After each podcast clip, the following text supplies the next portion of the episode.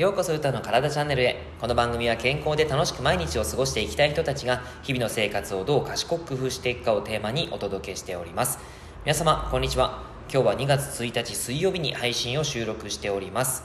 さて今日から2月がスタートということで皆さん2月の目標何か決まりました？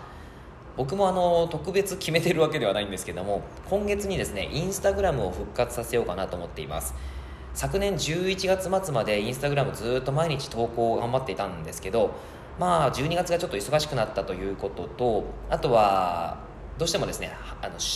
配信に伸び悩みができてですねえー、そこでちょっとね心が折れちゃったんですね。なのでちょっと継続が難しかったんですけども、まあ、今月、まあ、今年になってですね改めてちょっとインスタグラム頑張ってみようかななんて思って今月にスタートします。えそれはですね自分の中でちょっと決めたのでぜひですねあの皆さんインスタグラム見ていただけたら嬉しいです。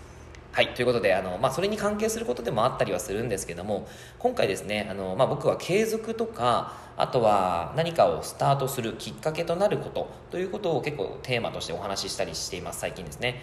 で、えー、その中で、まあ、ダイエットのお話を結構したりするんですけどもそのダイエットの中でやっぱり成功する人というのはあのその方のですねちょうどいいという要素を作っていくことがすごい大切だなっていうふうに思います。ちょうどいいっていうところですね。ダイエットって結構どういうイメージがありますかね、えー、炭水化物を抜かなきゃ頑張んなきゃっていうイメージありません？まあ結構それはダイエットをめちゃくちゃ本気で頑張りたいっていう方はそういうのは必要だ必要だと思うんですけどもそれがですねなかなかできない方って多いんですよね。僕の経験上すごく多いです。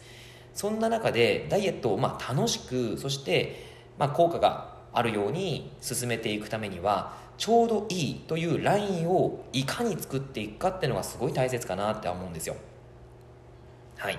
ダイエットをするときにですね、えー、まあ、食事制限食事コントロールをするわけですがあのすごく無理をしてダイエットをするっていうのはやっぱり継続性もなかなか難しいですしリバウンド率が非常に高まります。そして炭水化物を抜こうもんなら不調が結構現れてきちゃうんですね。だからこそちゃんと健康的に継続できるダイエットをするためそんなのそんなためにですねちょうどいいのラインを作っていくんですがこのちょうどいいっていうのはどういうふうにしたら作れるかということで3つのポイントがあると思っています。まず1つ目が日常に溶け込んでいること。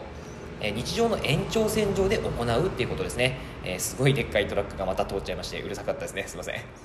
えーと、その延長線上にちゃんとつなげていくことです。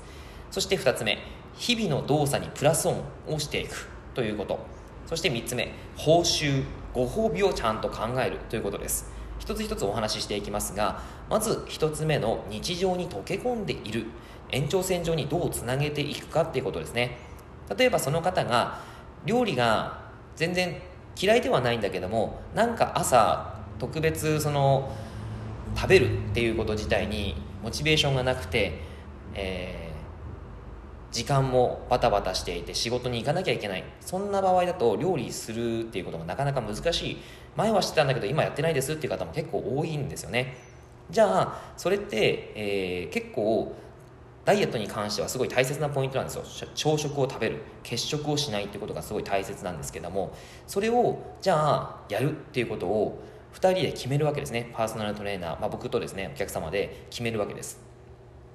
朝ごはん。じゃあ食べるっていうことはできなくはないですと。じゃあそこに対してどんな朝ごはんだったら食べやすいですか？うんまあ料理を作るのもできるんだけど、えー、朝時間がない時があります。っていうことをお話しされたとします。そしたらじゃあ例えば休日に関しては時間に余裕があるからその時はちゃんとした固形物を取りましょう。そして平日はちょっと時間がないのであれば例えばプロテインと蜂蜜あとイヌリンっていう水溶性食物繊維ですね。そういうものを合わせたプロテインドリンクシェイカーに入れて、えー、飲んでみませんかっていうお話をしたとします。そしたらその方にとってあんまり無理のない、えー、延長線上になってくるわけなんですよね。あ平日はそんな感じでいいんだみたいなね形で言っていただけることが多いんですけど、まあ、そんな形その日常に溶け込んでいて、えー、そんなに無理なくやっていけるラインっていうのを探していきます。で、えー、あとはそうですね運動に関してもそうですね。今運動でジムに通えジムにジムは行ってるんだけどもなかなか忙しくて行けないです。そんな方にですねジムの運動はじゃあどのくらい行けるのかなっていうことをお話聞いたりするんですけども大体じゃあその方が週2回行けますよっていう形だったとします。そしたらその週2回はどの曜日に行けるのか、えー、例えば平日水曜日に行けます。土日1回、えー、どっちか行けます。っていう形であればそれはすごいベストじゃないですか。ただその中で、えー、週2回であとは通勤が車ですってなると運動量1日の活動量が結構少ない形になっちゃうんですね。大体僕のパーソナルトレーニングでは有酸素運動を週に150分間やってみましょうということを言います。この150分間っていうのはどういうものをプラスするかというとジムに行ってトレーニングをするのではなく通勤とかのウォーキングも入ります。買い物に行ったウォーキングも入ります。それで150分間なんですね。どうですか皆さん？1週間で通勤とか買い物も含めたら150分間行ってません？多分行ってると思うんですよね。でも車社会の方はなかなかそれ意外と難しかったりします。じゃあその方に1日どこかで、え、会社にウォーキングで行けますか？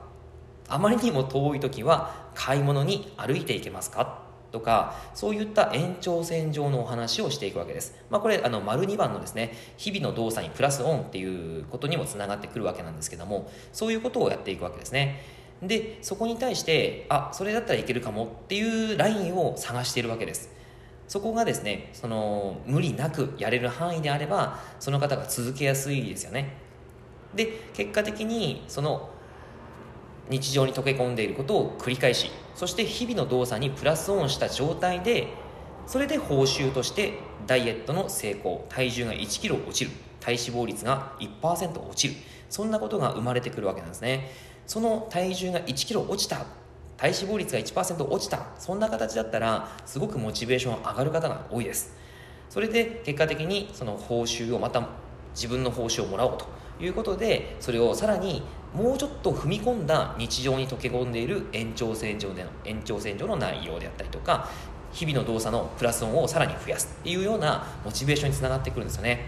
でこれ面白いのがあのこれをですね大体その継続していくとだんだん慣れてくるわけですよ。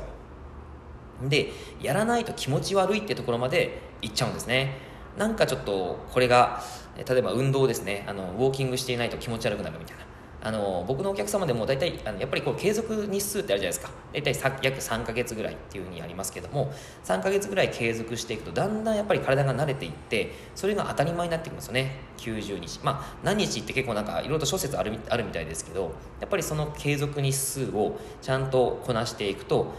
えー、もう例外なくそれはやらないと気持ち悪いってところまでいっていきます。はい、なのでそこまで活かせるためにちゃんとそのちょうどいいラインっていうのを見つけていくのがすごく継続には重要なのかなって思います。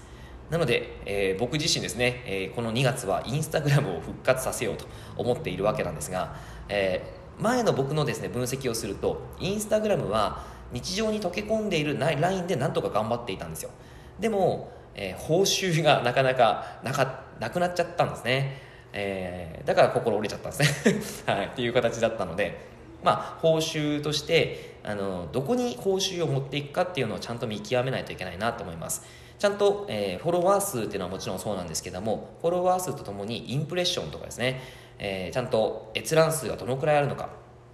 どんぐらい僕のそのプロフィールを見てくれてくれてるのかとか。そういったところにちゃんとフォーカスして、えー、一つだけではない報酬っていうのを見つけていきたいなと思っています。はい。まあなんとかちょっと インスタ続けられるように頑張っていきたいと思います。はい。まあ、こんな偉そうなことを言ってもね本当に自分自身がそれをちゃんと実践しないといけないなと思っているので、えー、頑張っていきたいなと思っております。はい。ということで、えー、今日はですねちょうどいいラインの探し方えー、見つけ方のお話をさせていただきました何か参考になれば嬉しいですというわけで、えー、今日は以上になります。内容がいいなって思えたら、いいねマーク、フォローしていただけると励みになります。今日もラジオを聴いてくださってありがとうございました。では、良い一日を。